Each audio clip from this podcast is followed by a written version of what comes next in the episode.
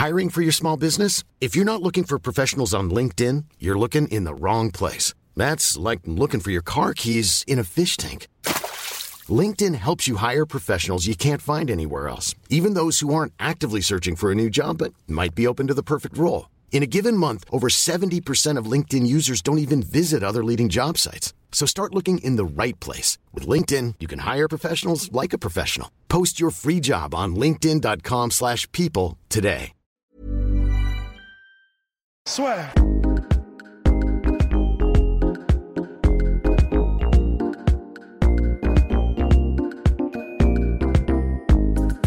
On va pas perdre de temps, Michel. Bonjour à toutes et à tous, Pas bienvenue de temps. dans le podcast. Aujourd'hui, on va s'intéresser, mon cher host, à l'UFC. Avec euh, un titre simple. Euh, pourquoi l'UFC a toujours un coup d'avance? Eh bien, c'est simple. Pour reprendre une citation utilisée par Conor McGregor, Winners focus on winning and losers focus on winner. C'est un peu Très bien vu ça. ce qu'on pourrait dire pour l'UFC parce que finalement, mon cher host, on en a parlé déjà il y a un mois à peu près sur un podcast assez intéressant. Enfin, vous aviez apprécié, on avait eu pas mal de bons retours. C'était sur les combattants qui n'ont jamais été à l'UFC. On expliquait finalement que l'UFC pouvait se permettre énormément de choses parce qu'il est dans une situation quasiment de monopole. Et là, aujourd'hui, avec tout ce qu'ils sont en train de développer, du deal ESPN, mon cher Rust, Mhm. à l'UFC Apex, c'est vraiment l'UFC à chaque fois qui avance et toutes les autres organisations qui continuellement récupèrent leur retard. Ouais. Et comment peut-on, déjà d'une part, comme expliquer ça? Parce qu'on aurait pu se dire, mine de rien, qu'avec toutes les organisations qui se créent, parce qu'on a énormément, il n'y en a aucune véritablement qui a pris le choix de se dire, on va aller dans une complètement autre direction. Bah, en fait, euh, je pense que ça tient évidemment à des visionnaires qui sont à chaque fois, qui sont capables d'impulser euh, vraiment des. C'est des nouveautés, mais ils prennent quand même des risques et il se trouve que c'est des risques qui sont relativement mesurés parce qu'ils ont, ils ont cette espèce de. Ils savent ce que ça peut donner et à chaque fois, ils savent exactement à quel moment impulser euh, et prendre différentes décisions. Là, pour l'instant, c'est abstrait, mais je m'explique. Par Revenons- exemple, revenons dans le passé. revenons dans le passé. qu'attention, attention, là c'est podcast mag, podcast voyage. Là, c'est podcast voyage. Et en gros, il faut revenir déjà dès le début, lorsque euh, les frères Fertitta et Dana White, avec Zuffa, ont racheté l'UFC à, à l'époque, c'était Semaphore Entertainment, qui était à, à- à Bob Merovitz, il me semble, Joe Silva et euh, toute la clique. Parce que, en gros, ce qui s'est passé à l'époque, donc on fait un rapide retour dans le passé, c'est l'UFC a été créé, ça, ça, En voilà. 93. En 93, hein, vous le savez bien sûr. Et à, à partir de 93 et pendant les premières années du développement de l'UFC, ça, ça a connu un petit succès, mais en fait voilà, c'était l'UFC comme on s'en rappelle euh, vraiment dans les, dans les VHS avec euh, des mecs qui ont des guides, d'autres qui en ont pas, avec euh, des sumos qui affrontent des mecs euh, qui ont un gant de boxe et machin. C'est bien loin de ce qu'il y a aujourd'hui. Voilà, c'était un peu des un peu des freak shows. Et en fait, le truc surtout, c'est John McCain qui à ce moment-là euh, avait un petit peu euh, un pouvoir décisionnel sur tout ce qui se passait dans les États. En gros, a- Comme politique. hein. en politique, oui. En gros, euh, a vu ça, a décidé comme beaucoup de médias à l'époque. Et c'est vrai que bon bah, il connaissait pas. Et à l'époque, c'est vrai que c'était un Ça peu peut se comprendre. ça peut se comprendre, il y Bah, avait- Regardez la situation du MMA en France, par exemple. au hasard. Et encore, ça progresse. Mais c'est vrai qu'à l'époque, c'était tellement bon. Il y avait il y avait le droit de choper aussi les parties. Il y avait le coup de boule. Il y avait le- bon. C'est vrai que c'était un peu plus hardcore que ça l'est aujourd'hui, même beaucoup plus. Et euh, John McCain, du coup, a décidé de, de, de- en gros, de- de- d'envoyer un peu un mémo à tous les États en disant surtout ne légalisez pas ce truc-là. C'est en gros, c'est des combats de coq humains. Il faut surtout pas que ça voie le jour parce que ce serait le début de la décadence.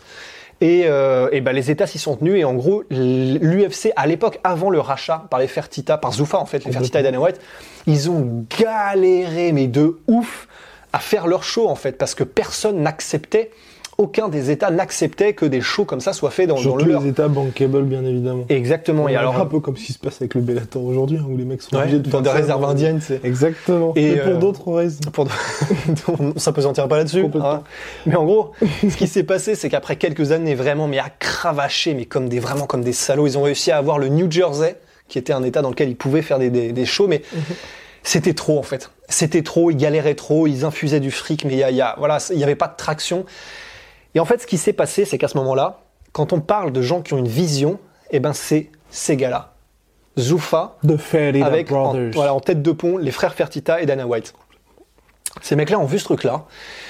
Et, et vraiment, en fait, je, faudra que je, faudra que j'aille poncer les interviews, des trucs comme ça, faudra qu'on y aille, mais je sais pas pourquoi ils se sont dit, ce truc-là, c'est le futur. Ah, mais, mais ils se sont toujours dit, eux, ils ont toujours cru au nom aussi. Il y avait ce fameux nom-là parce que Nina, quand ils ont acheté. Quel nom? Le Ultimate Fighting Championship Mais oui, parce que c'est vrai que quand ils ont acheté pour 2 millions, aujourd'hui on se dit c'est peanuts, mais à l'époque, pour 2 millions, il n'y avait pas de locaux, il n'y avait, pas- il y avait rien. Mhm. Enfin, donc ils, ont payé uniquement 2 millions pour, et c'est ce que Lorenzo Fertitta a toujours dit, il a dit à ses avocats, c'est les avocats étaient contre le rachat pour 2 millions, parce qu'ils étaient, bah, les gars, c'est beaucoup trop, mais il a fait, rendez-vous compte, moi j'achète 2 millions pour les 3 lettres, pour Hmm. UFC.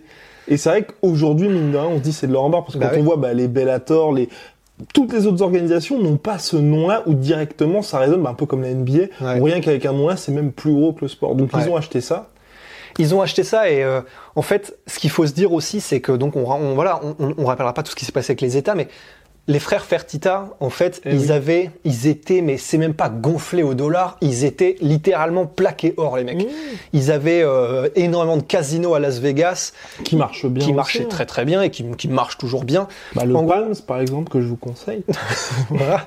En gros, ils roulaient sur l'or, littéralement.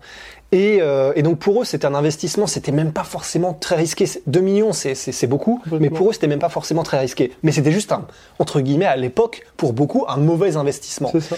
Sauf que quand on parle de visionnaires, eux, ils ont vu et ils ont cru. Et ils ont racheté l'UFC pour 2 millions. Voilà, on rappelle qu'ils en ont fait un truc qui vaut 4 milliards sûr, et aujourd'hui, d'après Dana White, Qu'ils ont revendu 7. pour 4 milliards. Voilà, ils ont revendu pour 4 milliards à WMG. Et les frères Fertitta et Dana White ont vu en l'UFC le futur, le futur des sports de combat. Donc ils ont décidé de racheter ça. Et ça a fait l'énorme différence parce qu'en fait, les frères Fertitta avaient tellement de contacts dans l'état du Nevada et à Las Vegas que grâce à eux et en un claquement de doigts, la légalisation dans l'état du Nevada s'est faite. Et à partir de là, à qui partir est de la là, capitale? Du, Du sport crime. de combat. ouais, le capital du sale. Crime aussi, mais c'est vrai qu'en en France, on se Ouais. rend pas compte, mais être à Las Vegas, qui est la ville où il y a euh, toutes les plus grosses rencontres en boxe, Ouais. c'était hyper important. C'était crucial. C'est vraiment, bah là, on parle de Bernard de la Villardière et sur M6, on parle tout le temps de plaque tournante. Là, si tu veux de la plaque tournante, c'est Vegas hein, au niveau sport de combat. Et, euh, et tout. Et Si tu veux des tournantes, et en tout cas, euh, ils ont racheté donc l'UFC, ils ont fait les efforts et ils ont fait marcher les connexions, les efforts financiers sur les efforts financiers. pour moi, ça aussi, c'est au-delà d'avoir une Oui, vision. ils ont exemple, nous, on a une vision, mais on galère, mon cher. on essaye. on va pas se mentir. Alors que là, Dana White a eu l'avantage. Je pense que t'as ça. T'avais Dana White qui avait vraiment cette vision-là, et derrière le support de mecs Ouais. qui sont prêts à perdre de l'argent. Mais d'ailleurs, combien ont-ils perdu exactement, mon cher Rust Eh bien, figurez-vous qu'ils ont perdu 40 millions, après avoir payé 2 millions, 40 millions de dollars sur les années qui ont suivi. Complètement. et au moment du teuf, c'est surtout ça, parce que nous avons les chiffres exacts. We got the numbers. Au moment du teuf, mon cher Rust, nous étions à quand même la somme de 34 millions de pertes depuis l'achat en 2004. Avec un teuf qui a finalement tout changé. Dana White a lui-même dit The Ultimate Fighter saved the UFC. Donc a sauvé l'UFC. Et en fait, c'est et, voilà. On va on va le redire parce que c'est un peu un mot clé, mais c'est parce que c'est des mecs qui ont une vision et, voilà, c'est vraiment ils sont à chaque fois une case avant les autres. Ils l'ont été pour le rachat de l'UFC parce que les frères Fertitta ont vu les trois lettres, ils ont dit il y a un truc à faire. C'était euh, donc les années euh, 2000, c'était voilà, c'était la télé-réalité, c'était euh, c'était- Loana. c'était Loana, ouais. C'était euh, Secret Story ou je sais pas trop quoi. Voilà. C'était c'était là-dedans où euh, c'était là où c'était le plus chaud. Et ben à ce moment-là, ils ont créé. très très chaud. Putain. et à ce moment-là, ils ont décidé euh, de créer Ultimate Fighter. Et en plus, à ce moment-là, d'ailleurs, il y avait, euh, ils, ils étaient, ils, ils voulaient investir dans un show de télé-réalité, euh, donc un truc qui passerait chaque semaine à la télé, etc., et qui, pro- qui pourrait propulser en fait le sport en même ça, temps en parallèle. Et ce qu'ils voulaient faire, qu'est-ce que oui Et ce qu'ils voulaient faire en fait à la base, c'était un show avec Dana White déjà à l'époque, et on en reparlera parce que c'est très important le fait qu'ils ont voulu miser sur la personnalité de Dana White. Complètement. Mais Ce qui n'était pas gagné. ce qui n'était pas gagné, mais encore une fois, c'est brillant. Et ils ont, euh, à l'époque donc où le TUF a été créé, ils voulaient faire American Promoter, qui était un show avec Dana White et qui suivrait Dana White en fait dans son taf de, de promoteur et euh, de sport de combat, de promoteur de l'UFC. Et en fait, ils ont décidé de pas le faire. Ils ont décidé de passer par Ultimate Fighter et de créer cette espèce de de, de, de, de compétition, de concours, de ouais, c'est ça, de, de tournoi. Ouais, complètement. Et, qui euh, suit aussi les combattants. Qui suit les combattants, voilà, parce qu'il n'y a Vous pas le droit enfermer dans une maison, forcément. avec alcool et pas le droit de téléphoner aux familles, etc. Donc évidemment, c'est éruptif. Et euh, il y a un combat qui est donc le combat Forrest Griffin. Avant ça, mon cher Host, et ça c'est surtout pour moi, où là, il y a cette vision, qui est un petit peu le mot de ce podcast, c'est qu'ils ont payé pour tout. Ils ont payé les 10 millions de dollars de production à Spike TV. C'est pas la chaîne télé qui a savais même pas ça. c'est pas la chaîne télé qui a payé, c'est l'UFC qui a payé. On peut vous dire à quel point les mecs ont tout misé sur le teuf. Ils sont fait OK. Il y a personne qui veut nous acheter notre émission. Donc en plus de proposer le concept, on va dire OK les mecs, on, vous, on paye carrément pour tout. Et finalement vous avez la solution quasiment clé en main. Et euh, bah, vous allez récupérer. Ça, ça vous donne une idée à quel point les mecs étaient quasi désespérés hein, pour se dire, Désespérés, euh, mais qu'ils avaient foi Ouais. quand même en leurs produits. Quoi. Complètement. Donc ils ont tout misé là-dessus, ils ont payé 10 millions de dollars et il y a eu. Ils ont quand même eu ce petit coup de chance avec Forrest Griffin. Ouais, coup de pouce du destin, mais d'un autre côté, euh, voilà, enfin, le, destin, la chance complètement. audacieux, tu vois. Et en gros, il y a eu ce combat-là, et ce combat, vraiment, ça a été une révolution. En fait, dans le sens où ce qui s'est passé, c'est, il y a eu le tough qui a marché hein, Ouais. un petit peu, mais surtout au moment de la finale et du combat entre Forrest Griffin, qui est d'ailleurs aujourd'hui euh, toujours au, au, au FC Performance Institute et tout ça, qui est une superstar, hein, et, et Stéphane Bonnard. En gros, le combat a été une telle guerre, mais une guerre, et les gens n'avaient jamais vu ça qu'au moment où le truc était diffusé, en fait, il y a eu un espèce de, de boom et les gens s'appelaient les uns les autres pour dire mec, il faut absolument que tu allumes ta télé maintenant sur Spike TV et que tu regardes cette espèce de dinguerie qui est en train de se passer. Regarde Spike TV. Ouais, ça fait bizarre, mais ils l'ont dit. Les gens ont prononcé cette phrase. Regarde Spike TV, mets ton câble et, et, et, et regarde un petit peu, c'est- c'est- c'est c'est- c'est dingue quoi. Et, euh, et ça a eu un tel succès que vraiment ça a été une propulsion à la Mario Kart. Et à partir de là, ça a été le début d'une nouvelle ère. Ouais. Ça a été le début d'une nouvelle ère parce que du coup ils ont pu... euh, Il y avait déjà toutes les stars qui arrivaient dans le roster. Exactement, et on parle donc de Chuck Liddell, de Tito Ortiz, euh, il y avait GSP. GSP qui est venu à ce moment-là, et en fait c'est vrai que c'est à ce moment-là où même les pay-per-view avec les Chuck Liddell, Tito Ortiz ont commencé à dépasser les millions, Ouais. enfin le million, et c'était donc c'était énorme. Donc il y a eu voilà, il y a eu cette nouvelle ère, Mhm. ce, cette UFC 2.0 2.0 2.0. de, euh, après le tough et en fait ils sont allés de bonne décision en bonne décision. Euh, après il y a eu Brock Lesnar qui a été un autre énorme euh, une pierre angulaire. Parce que ça avait déjà du succès. En pay-per-view ça commençait à faire des trucs stylés. Et là ils se sont dit encore une fois là il y a ce mec là qui vient de la WWE qui commence aussi à faire des, arts martiaux mixtes il est au Japon il a fait son premier combat euh, ou je sais pas trop quoi il faut qu'on le prenne. Il faut qu'on le prenne avant que qui que ce soit euh, n'ait d'autres idées.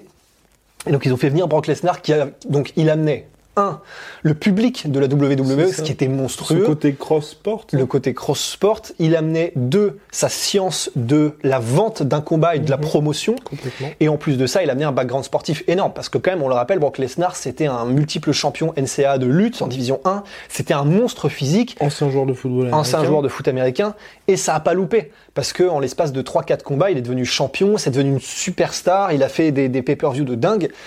Et donc ils ont encore passé un palier. Ouais. Il y a eu les femmes aussi ensuite. sont Exactement. Ils en ont vu. 2013. On rappelle Ronda Rousey, donc qui a été à l'UFC. Ils n'ont créé la, com- la, la- en 2013 la catégorie euh, des, Bantamweight. des bantamweight féminins que uniquement avec ce qu'ils ont vu qui allait pouvoir être le star power de Ronda Rousey. C'est énorme. Ils ont décidé, ok, bah on y va. Ils ont donné les clés du camion à Ronda Rousey et ils ont eu raison puisqu'avant qu'elle ne perde son premier combat contre Holm, ça a été mais euh, Non, c'est clair, c'était la superstar, elle était chez ESPN.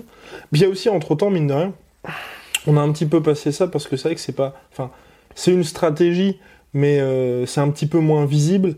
Mais c'est vrai que l'UFC a toujours été très agressive dans euh, vis-à-vis de la concurrence. Dans le sens où à partir du moment où vous faites de l'ombre à l'UFC, c'est simple, l'UFC vous rachète. ouais. Et pour vous couler ensuite.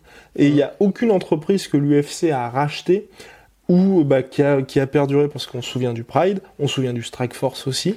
Il y a eu le WEC, mais ça c'est plutôt un partenariat. Exactement. Mais Ouais. partenariat où il n'y a plus de wake ensuite. Bah en fait, ils l'ont ils l'ont euh, ils l'ont absorbé en fait parce que les petites catégories qu'il y avait dans le WEC, C'est bah, c'est devenu l'UFC. Voilà. Mais il y a jamais, l'UFC n'a jamais eu cette volonté-là de dire on va faire perdurer deux organisations. Et c'est pour ça que là, c'est, je trouve assez intéressant. Mais là aussi, c'est exactement une antichambre, c'est les Da- Tuesday Night Contender Series de Dana White. Ouais. Ça reste Dana White, mais c'est la première fois où tu as quelque chose d'autre qui existe en parallèle de l'UFC, même si ça tend à être un espèce de tough bis. Donc c'est pas du tout de la concurrence aussi. Ouais, voilà, c'est ouais, ce que tu dis en fait. C'est vraiment, c'est c'est uniquement une antichambre où ils utilisent le nom Dana White. Et d'ailleurs, je pense que c'est le bon moment pour parler aussi du fait, parce que donc pour finir sur ce que tu disais, ils utilisent le nom Dana White qui est maintenant presque plus connu que tous les fighters pour propulser euh, une nouvelle euh, série télé en gros ou en tout cas diffusée euh, numériquement sur des combattants qui ça. combattent, etc., qui vont décrocher leur contrat ou pas et tout ça. Mais avant de, avant de continuer sur Dana White, pour, pour continuer notre truc dans le temps, donc ils ont racheté un petit peu tout le monde. Il y a eu les stars en 2013, il y a ensuite eu Conor McGregor, mais là Conor McGregor c'est un peu comme ce qu'ils ont fait avec Brock Lesnar où vous avez un talent qui est plus grand que tout et donc vous banquez à fond là-dessus. Ils sont ensuite fait racheter par WME, IMG, grâce à Conor, en partie grâce à Conor Mhm. McGregor pour 4 milliards. Et il y a eu, et c'est là qu'on on arrive à aujourd'hui, avec Dana White qui est au sommet aujourd'hui, qui est vraiment une personnalité, les Contender Series, et aussi, donc ça va ensemble parce qu'on va en parler, euh, tout, tout est mélangé, et le fameux deal ESPN. Ouais. Voilà. Il y a eu, en fait, à partir des années 2015, il y a eu vraiment une marée de trucs, que ce soit même, c'est euh, Le les deal antidopages. Reebok deal aussi. Exactement. Eh oui. Donc le deal Reebok, il y a eu, qui mine de rien, même si ça a été un peu un fiasco euh, euh, au niveau euh, bah, des combattants, parce que clairement ils y ont perdu. Même au niveau image, hein, on peut. on peut Même au dire. niveau image, ça a été un fiasco. Mais il y a un truc qu'on peut leur rendre, cela dit, C'est magnifique quand tu regardes les combats. Exactement. Il y a, ça- il y a, il y a pas beaucoup d'organisations qui font aussi pro que l'UFC. Et c'est parce Mhm. que c'est, c'est extrêmement, euh, enfin, tout fait extrêmement professionnel, tandis que Hey, it's Danny Pellegrino from Everything Iconic. Ready to upgrade your style game without blowing your budget? Check out Quince. They've got all the good stuff shirts and polos, activewear, and fine leather goods, all at 50 to 80% less than other high end brands. And the best part? They're all about safe, ethical, and responsible manufacturing.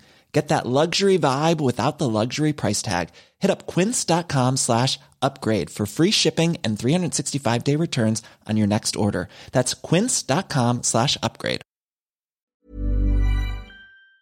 Et c'est vrai, malheureusement, quand t'as euh, 40 000 sponsors avec marqué, enfin genre, enfin papier toilette ou je sais pas trop quoi sur ton short, bah c'est vrai que ça fait pas pro, tu vois.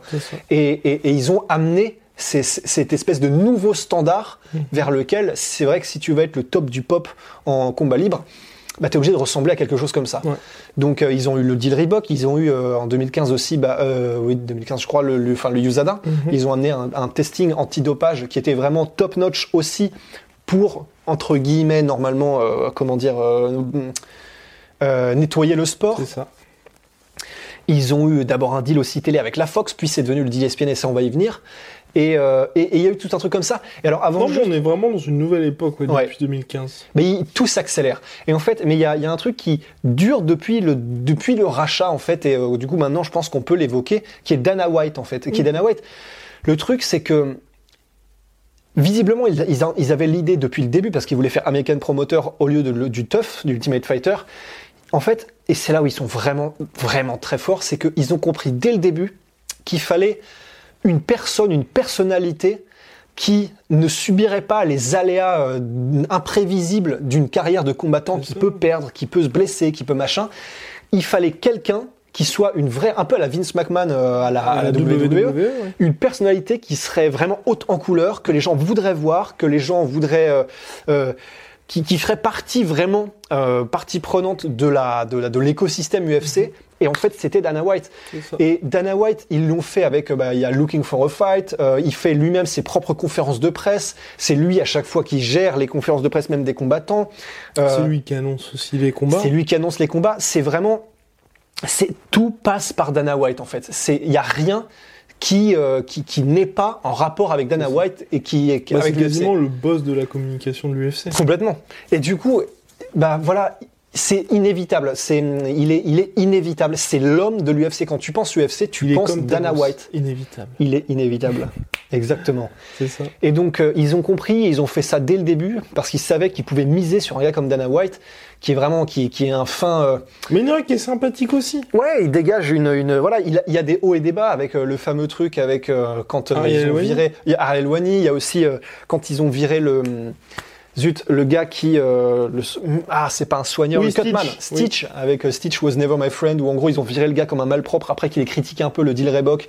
Et euh, en gros, Dana White a fait une mutation. Enfin, grosso modo, paraphrase, ce mec, on n'a jamais été potes, je m'en bats, je m'en bats, je m'en bats la race.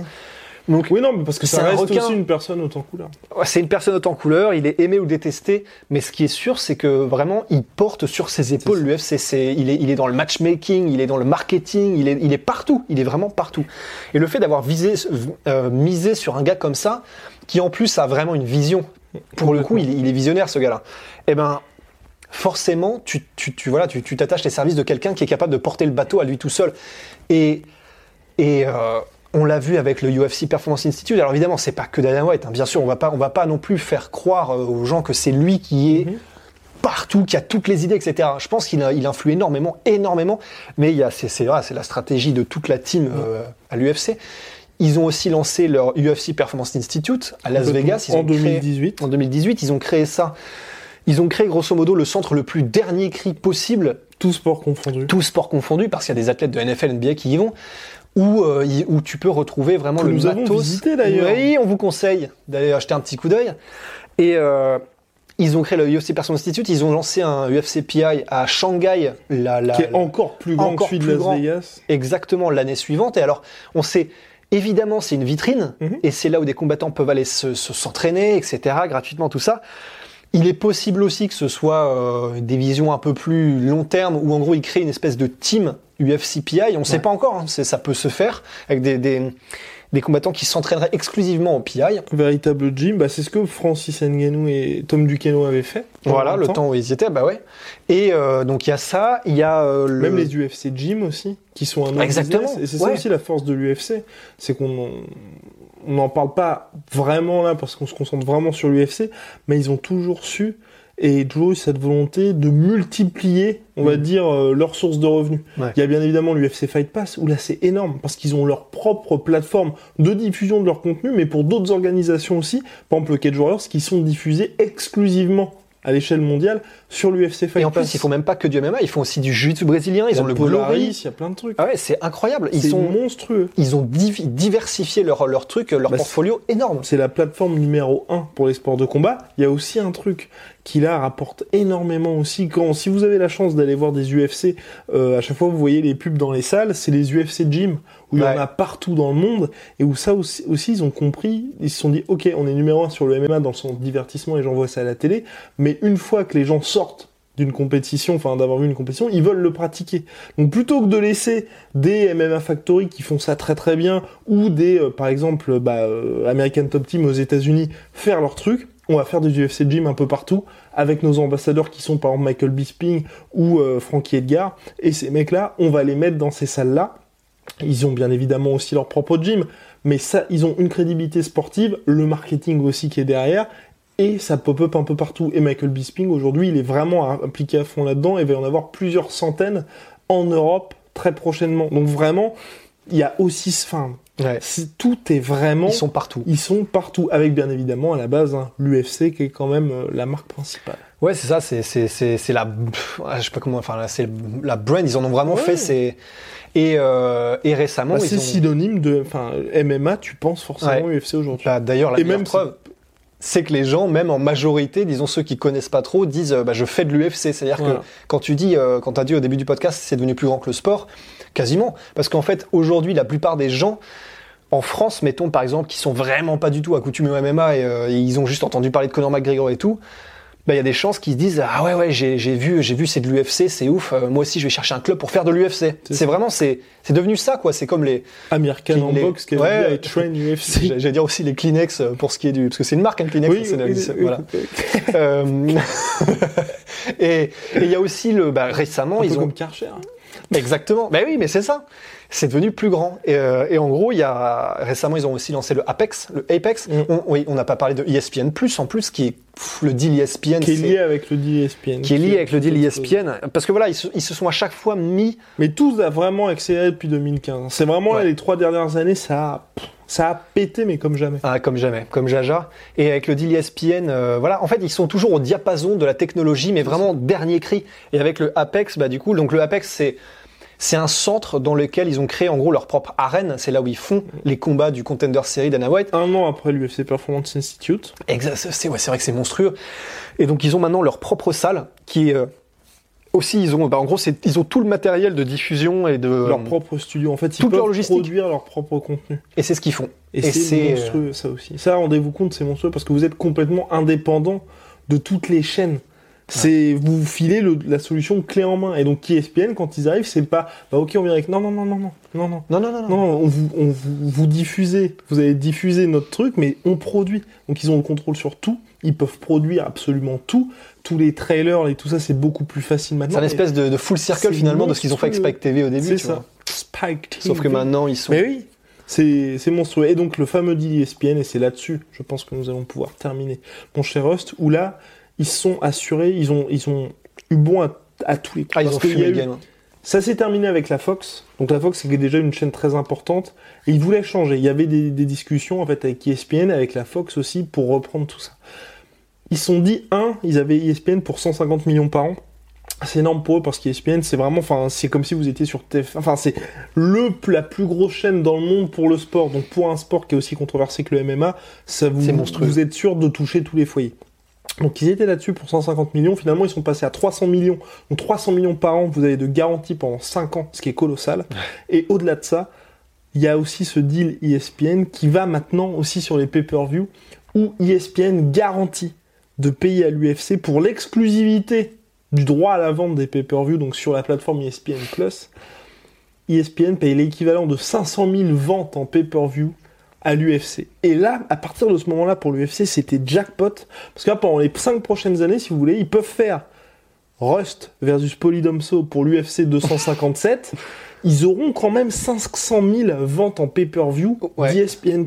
C'est Ouais. monstrueux. Alors qu'avant, l'UFC était toujours obligé de de prouver et donc de se dire bon bah il faut quand même que les consommateurs comme nous deux se disent bah ok on va lâcher les 65 dollars pour un pay-per-view là maintenant Ils s'en foutent. ils s'en foutent parce qu'ils ont à chaque fois cette garantie Ils ont l'équivalent en, en argent de, ça. de s'ils vendaient 500 000 pay-per-view. donc ils ont juste un petit peu ce côté maintenant c'est plus du bonus de se dire on va faire de temps en temps des bonnes cartes le reste du temps on sait qu'on a ça Ouais. Même au niveau des promos, ils sont bon, contractuellement, j'imagine, obligés, mais ils sont même pas forcément obligés de mettre les petits plats dans les grands parce que de toute façon, ils ont de toute façon une telle garantie que bon bah ils peuvent se reposer sur leur laurier et ne plus rien faire. Donc C'est en ça. vérité, euh, maintenant, bon bah on l'a déjà dit, hein, les combattants, euh, ils ont plus aucun, ils n'ont plus aucun poids sur quoi que ce soit. Et euh, voilà, tout simplement. Ils ont tué le jeu. Ils ont tué le jeu, mon cher. Et là, la question qui, qui se pose désormais, c'est que va faire l'UFC à la fin de ce, cet ESPN deal? Parce que là, pour la première fois, et c'est peut-être là c'est vraiment intéressant, c'est ils sont dans une situation où ils ont presque autant besoin, sinon plus besoin du diffuseur, que le diffuseur n'a besoin de l'UFC. Parce que avec la Fox, ils rendaient quand même service à l'organisation. Là, ESPN, mine de rien, en, s'étant accaparé absolument tout. Parce que là, ils ont, diffusent les prélims, qui ne sont pas euh, ceux qui sont diffusés sur l'UFC Fight Pass, donc ils diffusent les prélims juste avant la main card. Ils vendent exclusivement tous les pay-per-view. Ils ont tous les événements qui sont diffusés soit sur ESPN+, soit sur ESPN, plus tous les contenus, plus toutes les interviews, parce que évidemment, il y a la chaîne ESPN MMA qui s'est lancée donc sur YouTube et puis même sur tous les médias, ESPN qui push à fond euh, les contenus de l'organisation. Donc si ESPN venait à se dire bon bah ok les gars, on est arrivé à la fin du deal, bon pour nous clairement on s'y est pas On s'est pas retrouvé. on s'y est pas retrouvé. Pour la première fois, l'UFC pourrait être dans une situation assez compliquée, hein, parce que Ouais. mine de rien, Dana White le dit à chaque fois, et puis même vous le voyez à chaque conférence de presse ou presque, il a une, euh, un t-shirt ESPN+, il est ravi Mm. du deal. Ah bah oui, Donc, oui, lui aussi doit s'y retrouver. euh, et là pense. la question c'est, est-ce que euh, ESPN va se dire, bon, euh, Bah, va falloir voir parce que c'est vrai que 500 000, on répète, hein, 500 000 équivalents pay-per-view, c'est c'est vraiment, je, je vois même, je comprends pas comment est-ce qu'ils peuvent s'y retrouver, très franchement. Mais le truc c'est que c'est devenu tellement énorme l'UFC que de toute façon, qu'est-ce que tu fais là? Je, je regardais par rapport, non mais c'est parce que c'était pour les sommes, pour les Ah chiffres, ouais. et le deal est donc à 1,5 milliard jusqu'en 2025. 2025 C'est ça. Ouais, bah, il faudra voir, mais le truc c'est que de toute façon, enfin, l'UFC, même si elle fournit un moindre effort et euh, au niveau des promos, etc., de toute façon, elle est tellement, Ouais, c'est ça.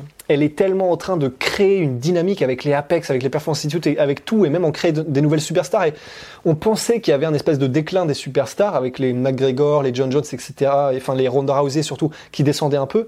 On se rend compte qu'en fait, c'est des cycles, Mm. Ce que Dana White a toujours dit, ce que. Dana White a toujours dit, et finalement, bah, il se trouve qu'il avait raison, parce que là, ça revient avec les Adesanya, les Masvidal, les Sean O'Malley qui, qui montent, ou des gars comme ça. Et ben, ça remonte. Et, euh, et du coup, je, je pense que d'ici à 2025, non seulement euh, ils vont continuer. Alors, Dana White a dit que là, maintenant, ils étaient à l'équivalent, ils valaient l'équivalent de 8 milliards. On sait pas, On mais sait euh, ce qui est sûr, c'est que d'ici à 2025, ouais, ils auront largement vu, vu le rythme auquel ils Après, ce qui est apportent sûr, des- c'est qu'ils ont beaucoup plus de solides maintenant, aujourd'hui. Avec les UFC Gym, Ouais, UFC voilà. C'est à chaque ouais. fois des bâtiments qui coûtent plusieurs millions. Ouais.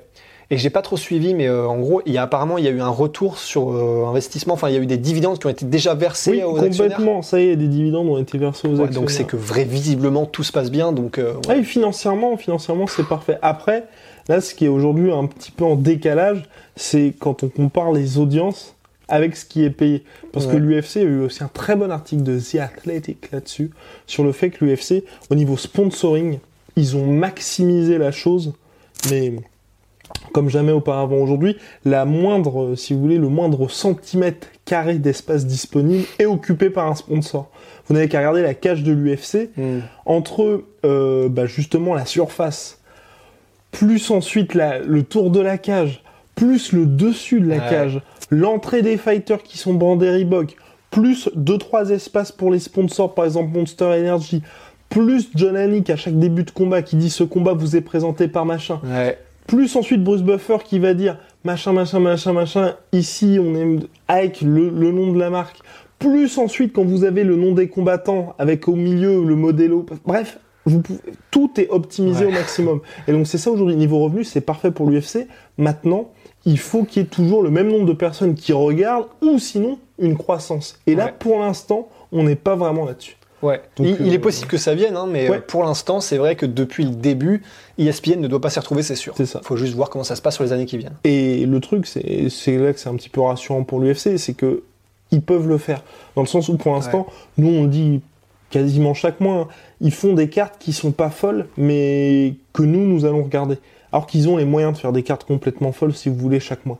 Donc, l'UFC peut très bien, et c'est personnellement, moi, j'ai envie qu'une organisation comme par exemple RS Fighting Championship explose et que l'UFC dise ok bon on va peut-être se fâcher un petit peu Ouais. et bah tous les mois on va sortir des, des- on va sortir des cartes de malades Ouais, des dingueries que personne ne pourra jamais matcher. Quoi. pour, Ouais. éca- pour définitivement écraser le truc et ils peuvent le faire Ah bah ils oui. peuvent le faire c'est juste que là ils se disent bon bah ok on va faire Francis Ngannou ce mois là ensuite on va faire machin ensuite on va faire machin là ils peuvent ils peuvent clairement par exemple faire une carte comme euh, se dire où on a euh, bah Conor McGregor contre Justin Gaethje en co-main event et en main event on a Khabib contre euh, Tony Ferguson ils pourraient faire ça Ou l'inverse. Hein, oui ou l'inverse sauf qu'aujourd'hui ils se disent bon bah allez on, on en fait deux events, ça fera deux events à plus d'un million de pay-per-view et euh, on milk on milk un peu Ouais. comme la sueur avec les vidéos d'avant pay-per-view voilà, ça. Au revoir, monsieur revoir. Guillaume. euh,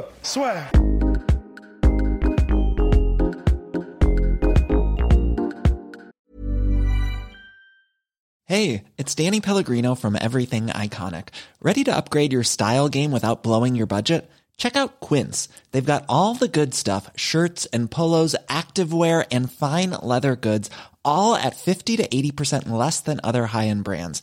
And the best part? They're all about safe, ethical, and responsible manufacturing. Get that luxury vibe without the luxury price tag. Hit up quince.com slash upgrade for free shipping and 365 day returns on your next order. That's quince.com slash upgrade. Et voilà, c'est la fin de votre épisode du podcast La Sœur. Si ça vous a plu, n'hésitez pas à nous mettre les 5 étoiles sur Apple Podcast ou sur Spotify. Vous pouvez aussi nous laisser un petit commentaire, ça nous aidera beaucoup. Et si vous voulez aller plus loin avec nous, vous tapez La Sueur sur toutes les plateformes ou sur les réseaux sociaux, vous nous trouverez. Et là, vous nous écoutez très certainement en audio. On est aussi en vidéo sur YouTube, mais également sur Snapchat. Là encore, vous tapez La Sueur et on sera là. Merci de votre fidélité et à très vite pour de nouvelles aventures.